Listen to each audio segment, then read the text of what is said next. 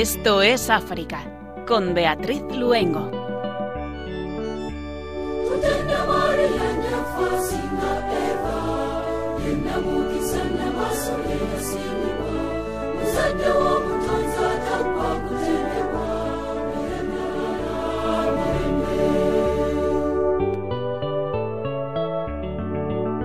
Muy buenas tardes a todos los oyentes de Radio María que nos están escuchando. Estamos encantados de poder estar con ustedes en esta hora en la que, como cada 15 días, nos trasladamos de la mano de nuestra madre al continente africano. Les saludamos Marta Troyana en el control de sonido, nuestro compañero de Guinea Ecuatorial Pedro Calasanz Nang y Beatriz Luengo, quien les habla. Dios me ha hecho regalo de poder llevar a todos ellos la alegría del Evangelio y el don de su amor y mientras mi corazón se iba llenando de experiencias enriquecedoras, que lo iban ensanchando con cada ministerio, grupo o persona. Son palabras de la hermana Francisca Sánchez Crespo, misionera comboniana, 32 años en África. A través de su testimonio nos trasladaremos a la República Democrática del Congo y a Togo. Conoceremos además el proyecto Defensa Segura del Niño, dirigido por la Iglesia Católica en la diócesis de Kumasi, en Ghana. Lo están llevando a cabo las hermanas, hijas de la Caridad de San Vicente de Paul, y está dirigido a los niños más vulnerables. Ahora busca reducir el riesgo de contagio del COVID-19 en las calles de Ghana. Como siempre, la música africana nos unirá también en oración con nuestros hermanos en la fe del continente de la esperanza. Y de esta manera comenzamos Esto es África.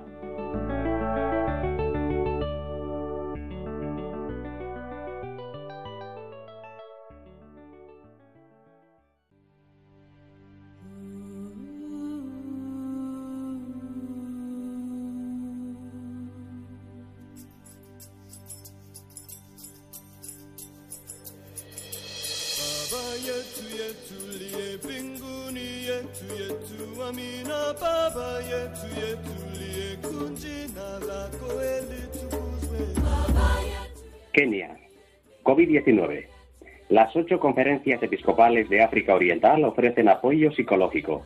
El apoyo espiritual es una necesidad en medio de una pandemia, ha dicho el padre Emanuel Chimombo, coordinador pastoral de la Asociación de Miembros de Conferencias Episcopales, refiriéndose al programa lanzado en agosto destinado a brindar servicios espirituales y psicosociales a personas que se han visto afectadas de alguna manera por la pandemia. El objetivo general del programa es proporcionar una plataforma común para las conferencias episcopales de la, de la región, formada por Etiopía, Eritrea, Sudán del Sur, Uganda, Kenia, Tanzania, Malawi y Zambia.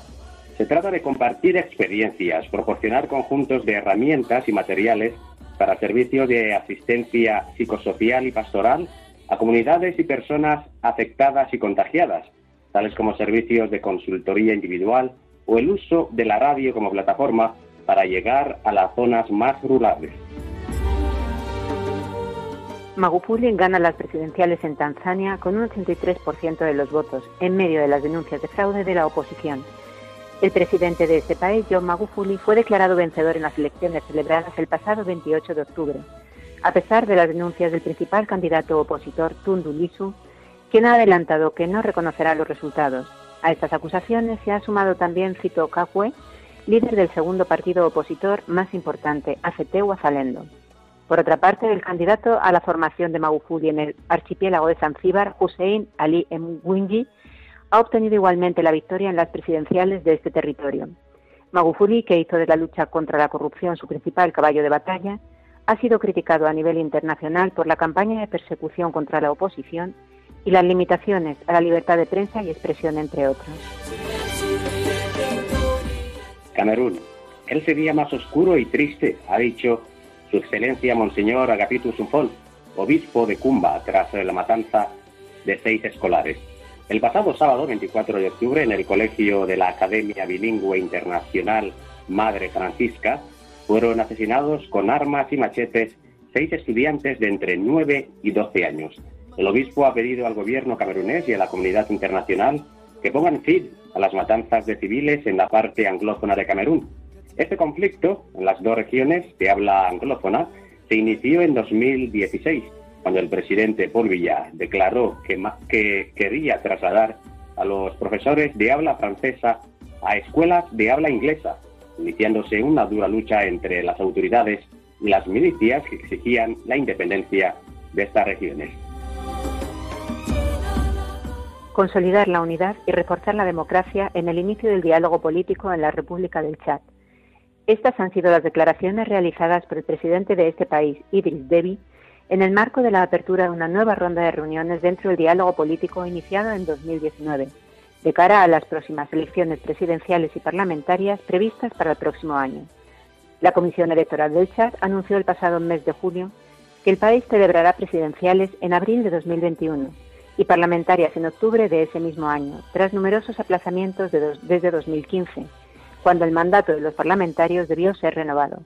Las últimas parlamentarias tuvieron lugar en Chad en el 2011 y han sido aplazadas desde 2015 principalmente por razones de seguridad. Debbie, quien lleva casi 30 años en el poder, fue elegido por última vez en 2016 por un mandato de cinco años. Nigeria. Rechacemos las provocaciones e incitaciones al odio lanzadas a través de las redes sociales.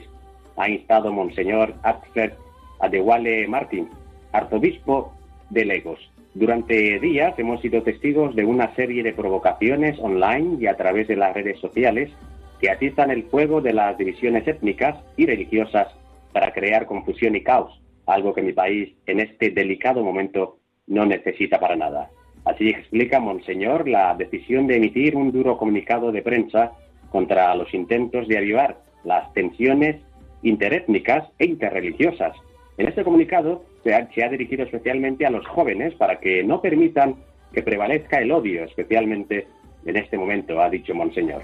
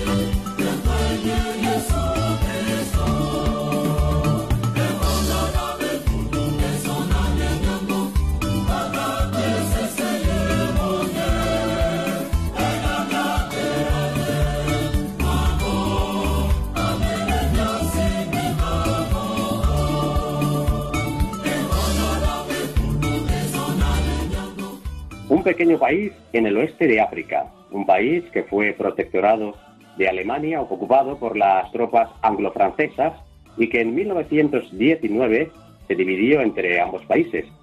En 1956 el Togo británico prefirió eh, seguir integrando a Ghana y el Togo francés se independizó en el año 1960. Una población compuesta por más de 30 grupos étnicos, aunque casi la mitad de la población pertenece a la etnia de los Hua, radicada en el suroeste. El francés es la lengua oficial, pero el 75% de, de sus habitantes hablan la lengua ewe. Aunque el cristianismo está muy difundido entre los togoleses, más del 50% de la población practica ritos animistas. Los cristianos, en su mayoría católicos, representan un 35% aproximadamente y un 15% los musulmanes.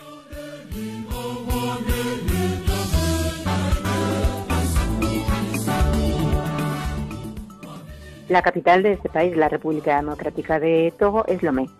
Y es precisamente un barrio de esta ciudad, al barrio de Adidogomé, donde nos vamos a trasladar hoy en Esto es África, porque allí se encuentra la casa de las misioneras combonianas. Y es donde vive la hermana Francisca Sánchez Crespo, misionera de esta congregación.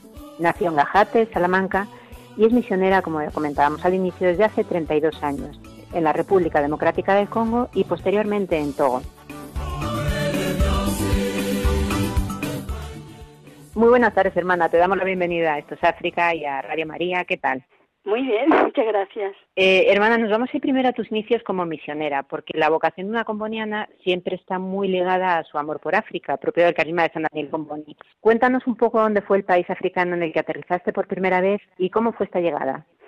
Pues mira, el viaje lo inicié en Roma y aterricé el 1 de mayo de 1976 de madrugada en Zaire como se llamaba entonces, ahora que es República Democrática del Congo, precisamente en Kinshasa.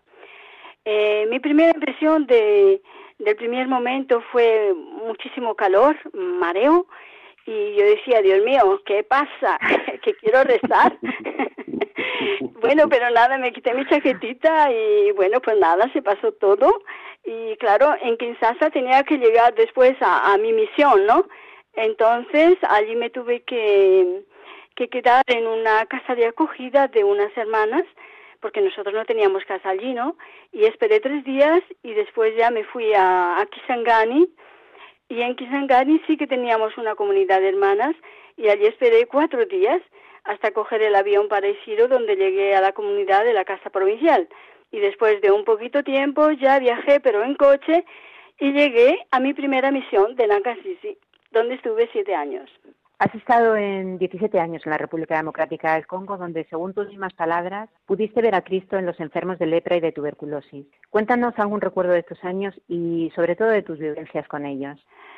Bueno, pues mira, para empezar, mis primeros siete años en Congo al servicio de los enfermos de lepra los considero verdaderamente un regalazo de Dios.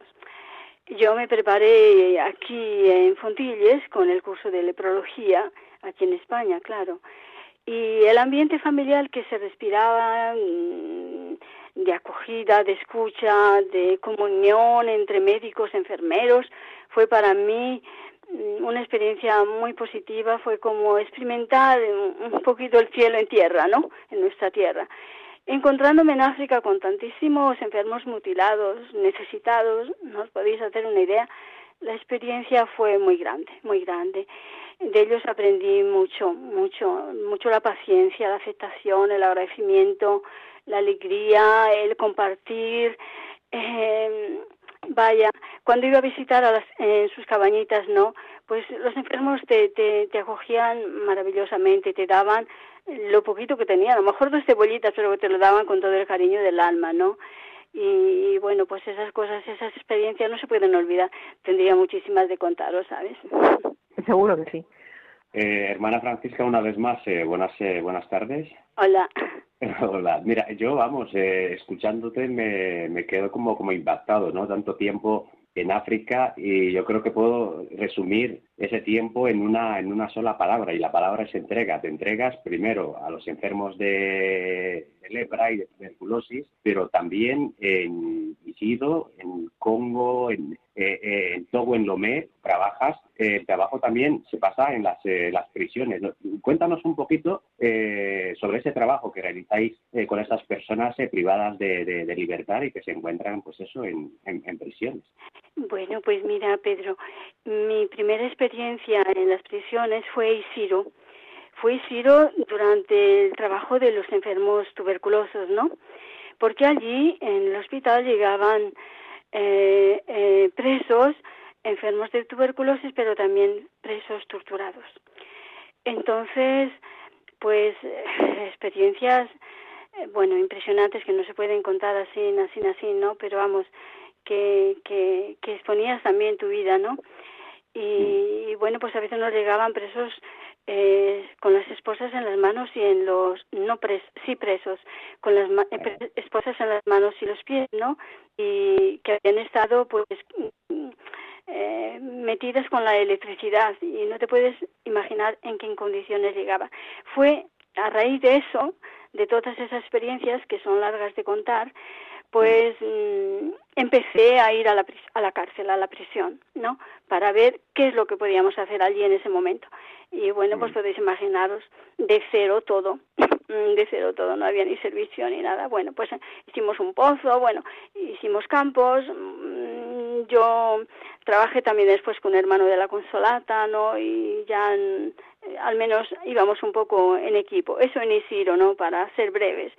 En, en Lomé la experiencia pues ha sido más grande porque yo a veces cuando acompañaba a la hermana de mm, Fidelia, que era la que se encargaba de la cárcel, pero en ciertos momentos ella no ha estado, ha estado de vacaciones o ha estado después eh, haciendo una rotación en Italia y bueno, pues yo yo seguía el trabajo porque lo consideraba muy muy importante, lo consideraba con mucha necesidad, eh, podríamos llamarlo verdaderamente periferia, ¿no? Entonces, lo que sí veía muy necesario es la formación, darles mucha formación. Entonces, preguntándolos a ellos qué temas mm, eh, les gustaría más y todo eso. Y entonces, pues nada, yo pedía al jefe y con los con un equipo que buscábamos, pues íbamos cuatro o cinco personas, ¿no?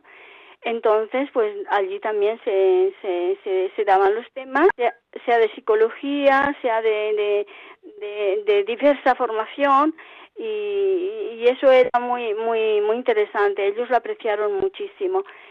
Hermana, y continuamos en la prisión de Lome porque al lado de la prisión de, de hombres se encuentra la de mujeres. No es verdad que no está tan masificada, no hay tantísimas mujeres como, como hombres, pero sí que es verdad que hacéis un trabajo muy intenso y muy bonito con ellas. Cuéntanos un poco. Sí, con las mujeres, pues fíjate, como vienen muchas de diferentes lugares, tenía también el francés, la alfabetización, eh, aparte de, de, de, darles algún medicamento si necesitan alguna cura, ¿no? Porque eso también, la escucha, la acogida, eh, porque tienen mucha necesidad de, de, de, hablar, ¿no? Porque se encuentran solas, con muchísimas necesidades. Entonces, una cosa muy importante es la escucha, la acogida, ¿no? El interesarse de las familias y ver qué se puede hacer para, para ayudarlas. Y lo que decía antes, pues, el importante que aprendan un poquito eh, el francés para poderse Mm, comunicar con las otras personas, ¿no? Y se les enseñaba también algún tema que con ellas que eso y yo llevaba siempre a alguna persona también e íbamos también en equipo en la en la de las mujeres, en menos en mi periodo, ¿sabes? Entonces también, comida, porque las que están de por allí de, del Togo, Lomé, pues se encuentran fácilmente que algún familiar les lleve algo, pero las que vienen de Colombia, de bueno, porque ya sabes que allí muchas mujeres están por la droga. Y entonces pues claro hay que hay que ayudarlas en muchas en muchas necesidades. Pero ya te digo que es muy importante la escucha porque eh, vienen con muchos problemas y bueno pues se derrumban. Algunas vienen a veces con los niños pequeñitos eh, o han dado a luz allí, ¿no? Y entonces, pues claro, tienes que actuar de muchas maneras. En cada momento es, es, es, es, presente y hay que, hay que mirar en ese momento lo que puedes ayudar y, y cómo mejor ayudar. Como he dicho al principio, eh, hermana, eh, yo creo que tu experiencia en África ha sido de, entrega, entrega, entrega total, porque eh, como me, me comentaba Laura eh, Beatriz eh, anteriormente, que no solo eh, trabajáis, como hemos dicho, con el, tema de los enfermos de, lepra, tuberculosis y el trabajo en las prisiones, sino que también eh, trabajáis con familias con, con, con, SIDA. Yo soy africano y yo sé eh, el rechazo que suele recibir las personas solo simplemente con que te digan que esa persona tiene esa enfermedad, que tiene SIDA, normalmente nosotros nos, los africanos a nivel social, como que esa, esa persona se siente como, marginada, ¿no? Y, vosotros eh, lleváis muchos años trabajando, en ese caso, con familias en, en, en, Lomé, familias con SIDA. Y explícanos un poquito cómo es ese trabajo con, con esas familias. Pues mira, al principio algunas familias, a, a veces viene la mujer sola, pero después hablando y eso viene el marido y ya se habla con los dos. También este trabajo aquí de acompañar a estos enfermos aparte de hay un centro que estamos también nosotras apoyadas para los retrovirus, ¿no? Pero después cuando vienen a casa aparte que se les da pues los medicamentos que pueden necesitar eh, digamos durante este tiempo durante el mes vienen una vez por mes para los medicamentos pero después otra vez por mes también para diferentes talleres y trabajos que, que aprenden allí no entonces estas estas personas a veces vienen solas, te digo, después viene con el marido, después vienen con los niños. ¿eh? Hay algunas que tienen dos niños o tres eh, enfermos, ¿no? Porque, claro, mm, la higiene, ¿sabes? Mm, faltan muchas necesidades, entonces, pues esto a veces provoca las infecciones de nuevo, ¿no? Pero es, es muy positivo el encontrarlos, como yo decía mucho, la escucha, mm, perder tiempo, digamos, que no es perder tiempo, pero mm. estar allí con ellos para que puedan eh, eso, porque cuando estas personas, estas personas, el médico descubren que son positivos, la verdad que para ellos, para muchas personas, son derrumbados, son derrumbados mm. porque eh, como diría yo, se sienten solos, se sienten solos, se sienten rechazados. Entonces algunos se quieren quitar hasta la vida, ¿eh? ¿Eh? Ha habido casos, ¿no? Entonces ahí tienes que, que, que, ayudarlos mucho, ¿no? E incluso entre ellos puede haber malentendidos, ¿eh? Entre el matrimonio, ¿no? Entonces ahí juntos eh, dialogar y ver y la situación y entonces aceptar la situación que viene, que eso con el tratamiento y todas esas cosas, pues bueno, pues entonces se van se van abriendo mucho y se van aceptando y también sabes en estos encuentros que hacemos en cuando vienen, pues entonces se les invita, se les motiva mucho a que comparta quien se sienta mm, de las, desde la libertad que, que, cuenten su experiencia, ¿no? Cómo ha sido, cómo la han afrontado, cómo la están viviendo ahora. Entonces todo eso ayuda al grupo, todo eso ayuda mucho al grupo. Y la verdad que ahora tenemos un ambiente con este grupo muy bueno porque claro, se conocen, se conocen, a veces hacemos películas, ¿no? Mucha sensibilización, sobre todo la jornada de, Mundial del SIDA, y bueno, pues a los niños también en el tiempo que, que tienen vacaciones vienen allí a casa, se, se les ayuda al colegio, les damos el cuaderno, se hacen dinámicas con los niños. Bueno, entonces incluso los niños después de que tienen las vacaciones del colegio, alguno te escribe alguna poesía, te escribe un, un dibujo para decir mm. que están agradecidos, ¿no? Ahora, antes de venirme de vacaciones, han habido un grupo de niños de los de SIDA que me decían, hermana, como ahora este tiempo de confinamiento sería tanto importante que pudiéramos tener un, un, computer, ¿no? Eh, mira, a ver si puedes ayudarnos, bueno, para deciros, ¿no? Eh, estas cosas. Pues yo estoy pensando también, ¿no? Porque claro, ahora las cosas están cambiando, entonces hay que, hay que, hay que ver en el momento presente lo que, lo que se puede hacer. Bueno, pues entonces esto cuando se les dice que bueno, pues que con el tratamiento y les ves que con el tratamiento pues pues cambian, cambian la cara, ¿no? Se les mm, ves la mejoría, ¿no?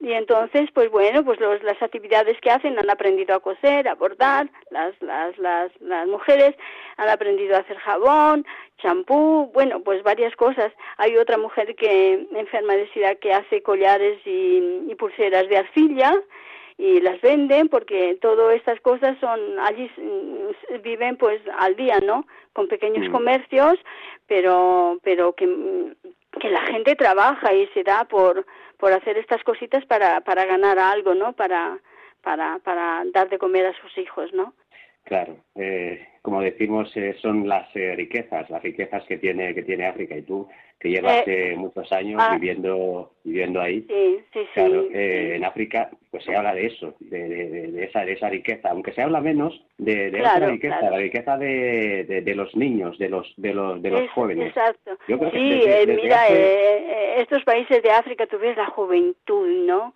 Bueno, hablaremos de la juventud, me imagino, pero pues pero sí, te iba, a preguntar por, el, proyecto que lleváis vosotros en Lomé, en la casa de, de, Lomé, que es cada mes de agosto, eh, la sesión con, los jóvenes, y si nos podías eso, nos gustaría conocer cómo surge esa iniciativa y en qué y en qué consiste. Sí, os daré pinceladas porque claro, son muchos años que llevamos con esta sesión y se necesitaría mucho mucho tiempo para esto, pero mm, esto nació en, a raíz de, eh, pues a los dos años después que yo llegué allí a Lomé, eh, viendo las, las jóvenes, sabes, nuestra congregación tenemos mucho, la, nos tenemos mucho la formación por la mujer, ¿no? Y bueno, pues entonces eh, empezamos, yo hablé con un, uno de los jóvenes allí que llevaba grupo de jóvenes y eso, y digo, pero Ernesto, ¿qué es que podríamos hacer para, no sé, hacer algo para los jóvenes, digamos, al menos para las chicas, ¿no? Vamos a ver qué cosas se podía hacer. Entonces, em, pues nada, empezamos a hacer, lo dijimos también en la parroquia, que haríamos esta sesión, bueno, pues nada, ese año, el primer año participaron 50 chicas, con los, el tema era perlas preciosas del mundo, con diferentes temas, ¿no? Y, y bueno, pues nada, estuvieron pues muy encantadas. Y no solamente los temas, pero después hacíamos dinámicas y talleres, ¿no? Talleres de, de, de, zapatería, peluquería, costura, informática, guitarra, tanta, no, eh, tambor, eh, piano, eh, collares, pulseras, bueno, pues un poco todas esas actividades que después ellos pueden, eh, aprendiéndolas, pueden hacerlas en casa y entonces pues se ganan incluso para el desayuno antes de ir al, al colegio y así no tienen que pedírselo a sus padres. Tú vieras como después lo agradecen todas esas cosas que aprenden, lo meten en práctica, ¿sabes? Y bueno, pues mm. al final al final de la, de la sesión pues se hace una Eucaristía, ellos hacen muchas danzas, juegos, mm, dinámicas, porque también en la sesión cada día se hacen dinámicas, un poco para conocerse, ¿eh? O sea, digamos que la primero cuando llegan a las siete y media se hace la dinámica, ¿no? Para que se conozcan un poco. Después hacemos una pequeña oración que ellos mismos como grupo la van a llevando adelante. Después de ocho a diez tenemos la formación. ¿Eh? Si algún día no hay formación, hay la formación de una película, ¿no? Que después ellos, a grupos, por grupos, pues van a, a, decir que les ha, que les ha tocado más, que, que han comprendido y bueno, pues todo eso, ¿no? Y ya después, al final, eh, cuando se termina la sesión de, del mes, pues entonces hacemos una, una misa de, de, de, acción de gracias, que todo preparado por ellos, coral, o sea, los cantos, lecturas, bueno, todo eso y terminamos con la comida que cada uno lleva algo y se mete se mete se se se, se, comparte no y, y, después pues nada hay las danzas y todo eso. Le damos también un un, un diploma digamos de una de, de asistir al a, a, la sesión y del taller que han aprendido vale entonces eso todas esas cosas les motiva mucho y son agradecidos porque en la evaluación, en la evaluación tú ves las cosas que, que resaltan más y entonces te das cuenta que vale la pena. Hermana, te quería preguntar una cosa muy importante, porque no quiero que se nos quede nada así por preguntar, aunque sea rápido. Eh, una cosa muy importante de estas sesiones, eh, además de este entusiasmo de la juventud, es la colaboración de los propios togoleses en las actividades que se organizan, eh, tanto pues adultos como incluso de los propios jóvenes. Cuéntanos sobre esta participación. Pues sí, esto es muy interesante, Beatriz. Sí. Eh, y los colaboradores, este equipo, que, que son, son bastantes, ¿eh? son bastantes, porque, sabes, todos los talleres lo llevan, aunque sí que nosotros las hermanas también hacemos alguno y colaboramos en muchas cosas, ¿no? Pero ves a estas personas, porque antes de empezar la sesión nos encontramos con ellos, ¿no? Para organizar, programar, cómo se podría hacer, o sea, va todo bien organizadito, ¿no? Porque, sabes, son muchos, porque no lo he dicho, pero eh, cada año son 100, 103, ¿eh? Y al principio eran chicas, pero después los chicos dijeron, ¿por qué no nos, nos no, mm, no pensáis también a nosotros, ¿no? Entonces en las evaluaciones dijimos a las chicas, es que os parece bien que también participen los chicos y todo, y bueno, les pareció bien, ¿no? Y entonces, pues, pues ahí está muy bien, porque ya desde, desde, desde pequeños empiezan a, a, valorar y a, la dignidad de la mujer también, ¿no? Y, todas esas cosas ayudan mucho. Entonces, sí, este grupo de, de personas, colaboradores y colaboradores, es muy, muy, importante para que la sesión vaya adelante bien. Y lo más bonito es ver cómo, cómo estas personas lo hacen, lo hacen con, con amor, ¿no? Realmente al final les damos algo, pero muy poquito porque lo hacen para ayudar a los jóvenes, ¿no? Y lo hacen con mucho cariño. Y esto es muy importante. Y en esta sesión que hacemos, pues no solamente eso, tenemos también presente eh, las familias. Hacemos también, al menos un día cada, cada sesión, vienen las familias para, tratar juntos algún tema, ¿no? Porque hay temas de todo, ¿no? Y entonces, pues bueno, yo creo que, como decía antes, vale la pena, sí. Te quería preguntar, hermana, tú siempre que hablas de tu vocación, la sientes como un don de Dios para poder llevar a todos su amor y, el Evangelio. En todos estos trabajos, en toda esta, como decía Pedro, toda esta entrega, ¿no? Durante estos años, seguro que tienes muchísimas vivencias donde ese amor de Dios se ha hecho visible. ¿Nos puedes contar una? ¿Alguna que te haya marcado muy especialmente? Ya, ya sé que es muy difícil elegir, me lo puedo imaginar. Porque a veces algunas cosas así no puedes propio contarlas, ¿no? ya, verdaderamente tengo muchas muchas vivencias y agradezco a Dios mm, todo lo vivido, Beatriz. Creo que creo que vivir el momento presente, eh, eh, afrontando los los improvisos, las situaciones, a veces difíciles, ¿no?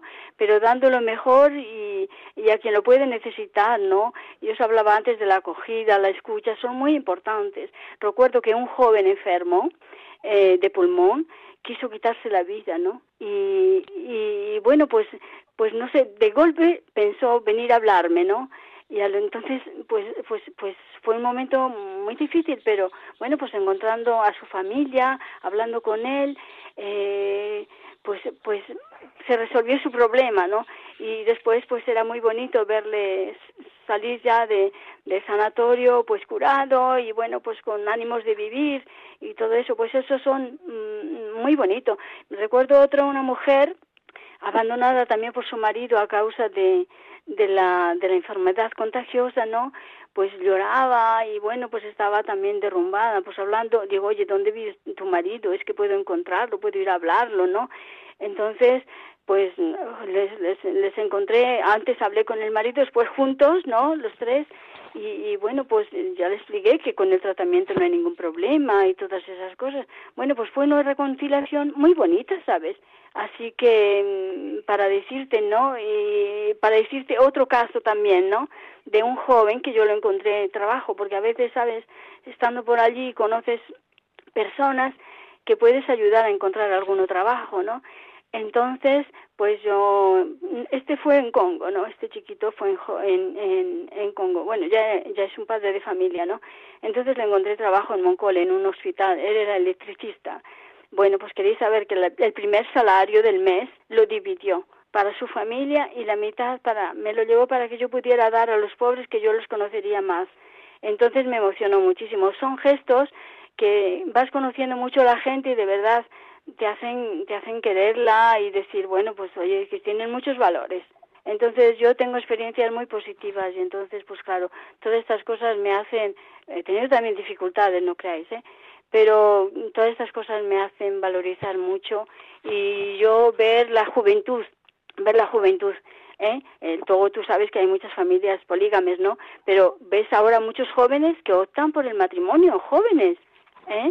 Entonces, mm, bueno, pues eso, que, que, que eh, a los jóvenes cuando hacemos la, la sesión decimos, vosotros sois el avenir de mañana, ¿no? Sois la esperanza de mañana, ¿no? Entonces, yo creo que, que hay una fuerza muy, muy, muy grande, ¿no? Eh, yo creo que, que, que esperamos mucho de estos jóvenes, ¿no? El África eh, es, es de jóvenes, la mayoría son jóvenes, ¿no? Entonces, pues bueno, esperemos que muchas cosas puedan cambiar un día porque merece la pena, necesitan. Pues mira, hermana, vamos a escuchar una precisa canción a, desde luego, vamos a escuchar una precisa canción a María que nos llega desde África y tenemos así un ratito de reflexión y meditación, de poner en el corazón de la Virgen, a la que yo sé que tú quieres tanto y en la que siempre te Ay, pones muy bien, muchas gracias. Hasta luego. Para que junto con todos los oyentes que nos acompañan, pues podemos poner estos ministerios, grupos y personas de los que nos hablas. Y ahora en un segundito continuamos la entrevista, ¿vale, hermana? De acuerdo, Beatriz. Muchas gracias. Muchas gracias.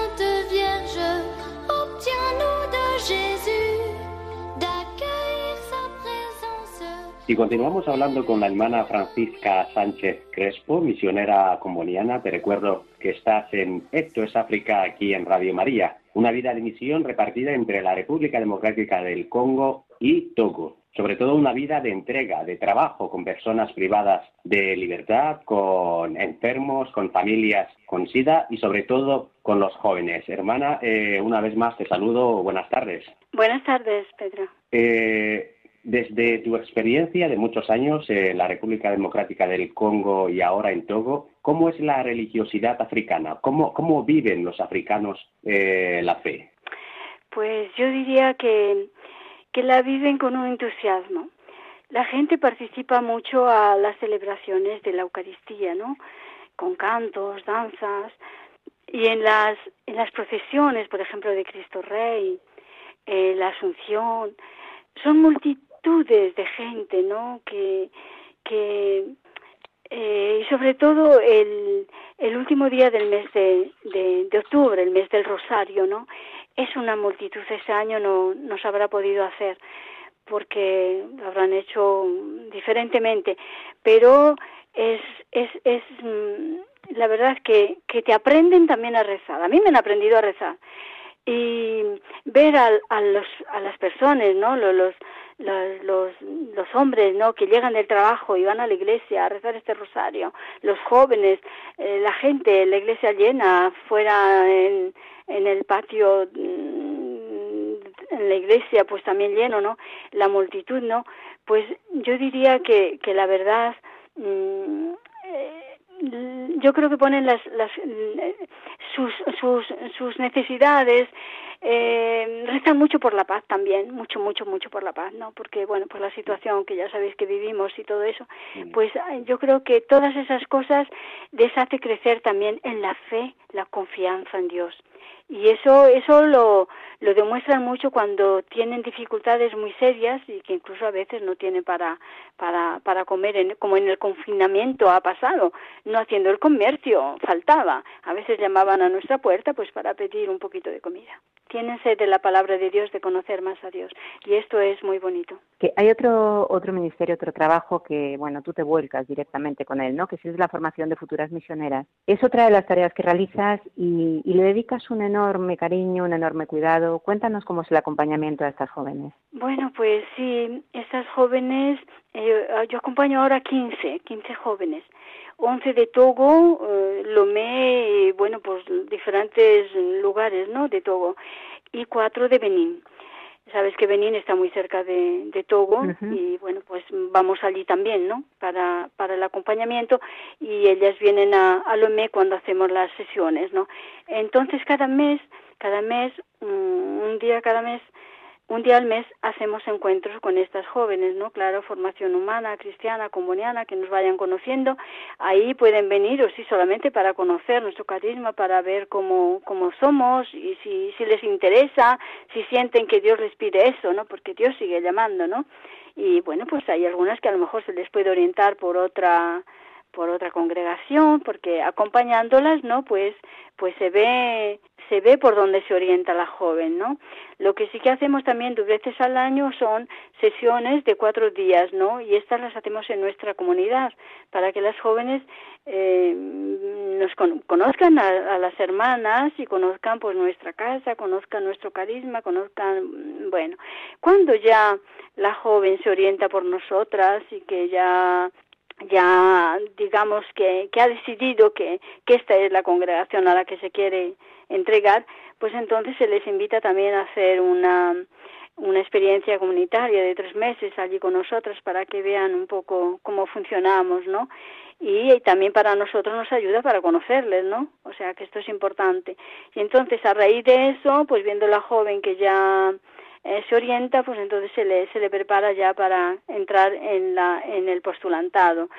Eh, entonces, hay, es muy bonito, por ejemplo, estando aquí de vacaciones, ¿no? Pues las jóvenes que, que, que me preguntan, que me llaman, que, bueno, que rezan por él, que escuchan este coronavirus que está aquí en Europa, en España, muy fuerte, pues es, es, es bonito. Y dos de entre ellas, pues una que ha terminado ahora el BAC, que, o sea, el bachillerato, que va a entrar a la universidad y va a hacer eh, periodismo, pues me decía, hermana, como hay más ramas, dime cuál será más interesante, cuál es más necesaria para la congregación, ¿no?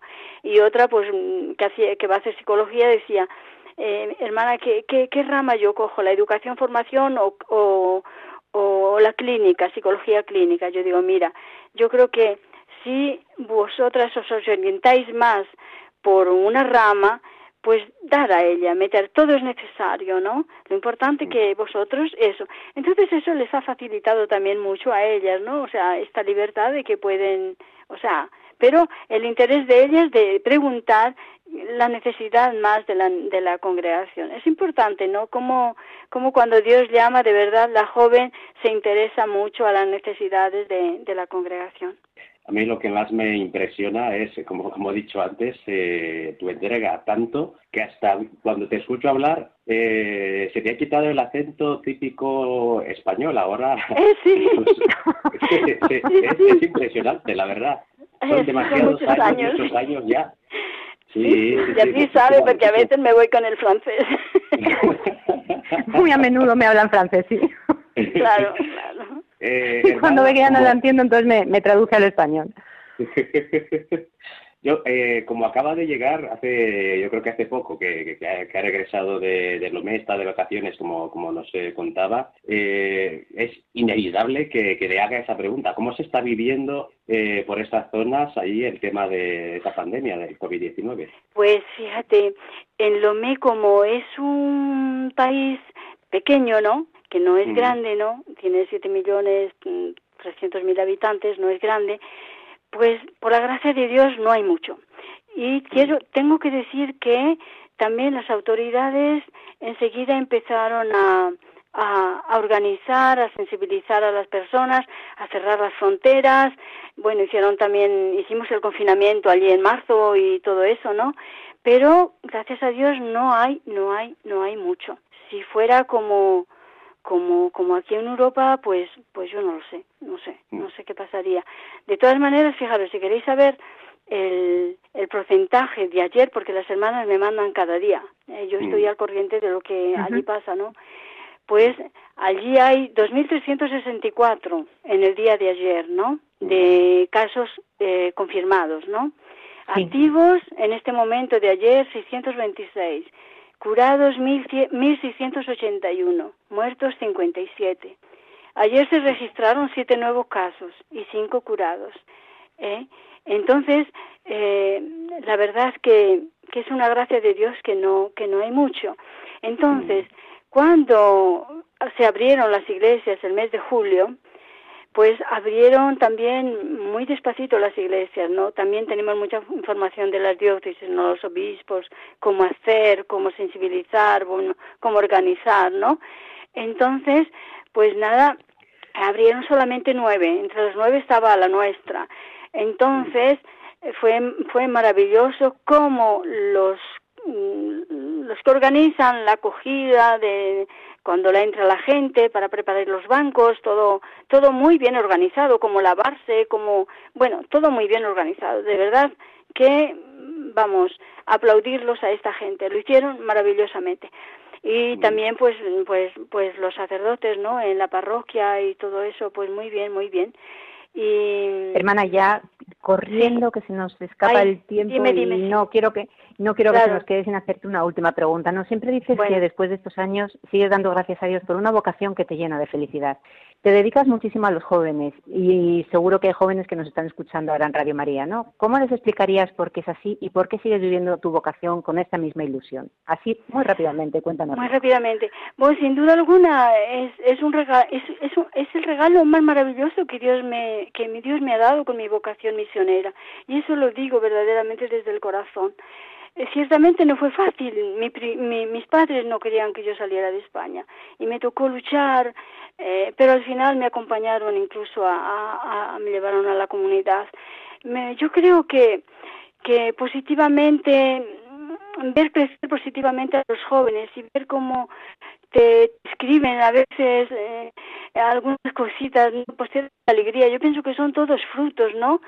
Y, bueno, por ejemplo, no lo he dicho antes cuando hablábamos de la sesión, pero por ejemplo, estas sesiones han abierto a otros a otros lugares, a otras congregaciones que ahora hacen esas sesiones y algunos de los chicos que ha participado en las sesiones, pues ellos con colaboraciones nuestras siguen en las periferias al interior a hacer estas sesiones. Entonces todo eso te llena de satisfacción, de, de, eso.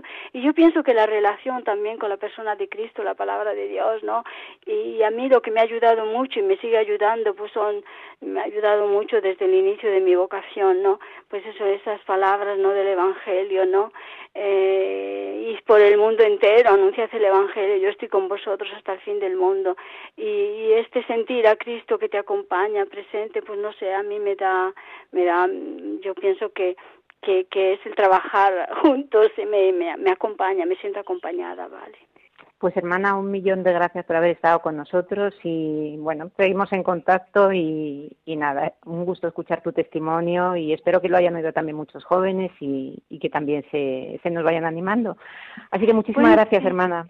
Gracias a vosotros, eh, Pedro y Beatriz y, todo, todo el equipo. Eh. Muchísimas gracias, rezar por nosotras. Sin duda, encantados de escucharte, hermana. Un abrazo muy fuerte. Vale, a vosotros también, un abrazo.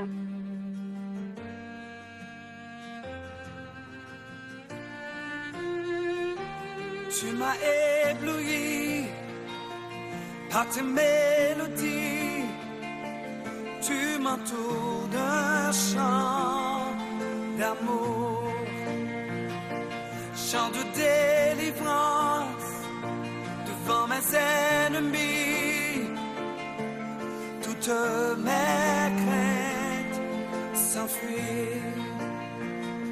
Je ne suis plus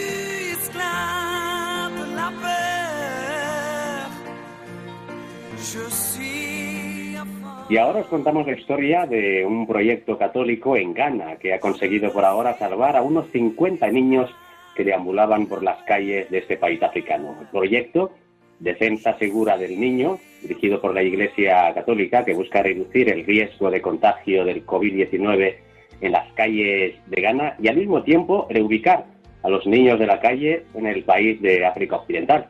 Esta organización humanitaria es de la archidiócesis de Kumasi, en Ghana, y la están llevando eh, las hermanas hijas de la Caridad de San Vicente de Paul. En un informe, el pasado lunes, 26 de octubre, la hermana Olivia Humo, directora del proyecto, señala que para los niños que, eh, que están en las calles, la pandemia del COVID-19 no ha sido solo una crisis de salud global, sino una lucha diaria por, por la supervivencia. Aunque el miedo a contagiarse del virus es una gran preocupación, su incapacidad para encontrar trabajo, comida y acceder a otras necesidades básicas de la vida ha agravado sus dificultades en estos tiempos críticos. Las condiciones de los niños conectados en la calle y las personas vulnerables continúan creciendo de mal en peor cada día, a medida que el panorama económico mundial se vuelve más apretado, dice la hermana Olivia, señalando que es en el contexto de este sufrimiento que la organización humanitaria ha seguido causando servicios de apoyo a los más pobres y vulnerables de la comunidad. La organización benéfica ha logrado llegar a cientos de grupos vulnerables, incluidos los ancianos, las personas con discapacidad y las familias de la calle. Y ahora ha centrado su atención en determinados niños de la calle que necesitan reintegrarse en la sociedad. La hermana Olivia asegura además que durante el confinamiento por el COVID-19 en Ghana, la iniciativa humanitaria ayudó a cerca de 60 personas a salir de las calles, consiguiendo su reintegración con sus respectivas familias. De todos estos, 50 eran niños que posteriormente demostraron interés en la capacitación de habilidades para el empleo y se inscribieron de manera libre en cursos de capacitación de peluquería, de maquillaje, corte y confección, de tejidos y telas. Conociendo las dificultades que está ocasionando la pandemia en todo el mundo, y más concretamente en Ghana, los responsables de este proyecto de defensa eh, segura del niño visitaron a las familias de los niños para garantizar su integración adecuada y apoyo familiar. Los niños mostraron su interés de seguir aprendiendo y la mayoría de los padres que, que los daban ya por perdidos se comprometieron a apoyar y a desistir a empujarlos a la calle o de obligarlos a casarse a temprana edad. La organización también ha asegurado a los beneficiarios el patrocinio en las universidades, una vez que el Gobierno reabra las instituciones de aprendizaje después del cierre por el COVID-19.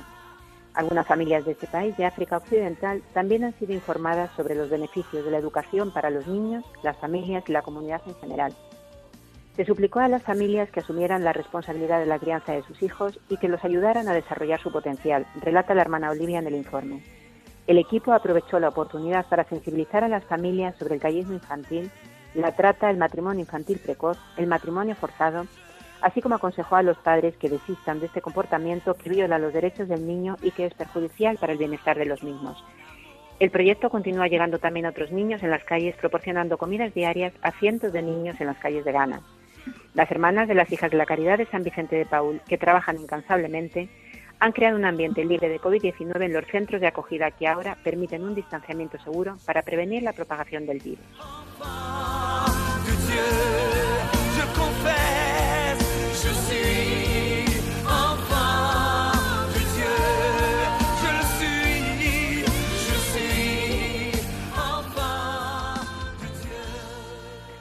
Y continuamos en Esto es África desde Radio María, donde te estamos contando cosas sobre el proyecto Defensa Segura del Niño que están llevando a cabo las hermanas de la Caridad de San Vicente de Paúl en la ciudad de Kumasi, en Ghana, ante la pandemia del coronavirus.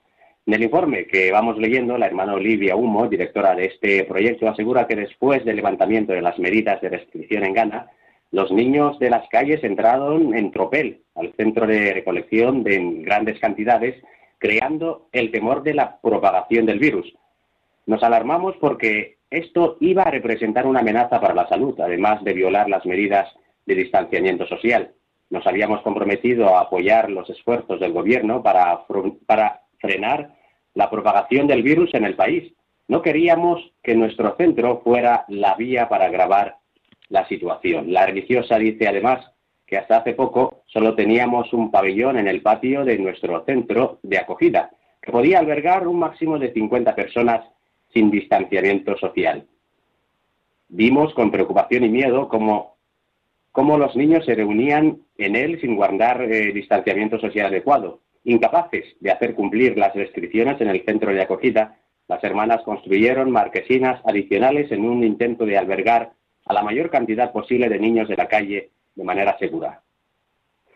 Gracias a esta estrategia, como asegura la hermana Olivia, hoy los niños que llegan a nuestro centro tienen acceso a un ambiente seguro e higiénico para descansar durante el día. El centro de acogida se ha equipado con lavabos y jabones, donde los niños pueden practicar el lavado de manos y otros tipos de higiene personal para crear un ambiente saludable para los beneficiarios y los proveedores de servicios. Establecida en 2005 con la visión de garantizar que todos los niños vivan, crezcan y sean cuidados dentro de los hogares, Defensa Segura del Niño tiene como objetivo abordar el problema de los niños vulnerables que viven en las calles de la Archidiócesis de Kumasi, la capital de la región de Ashanti de Ghana.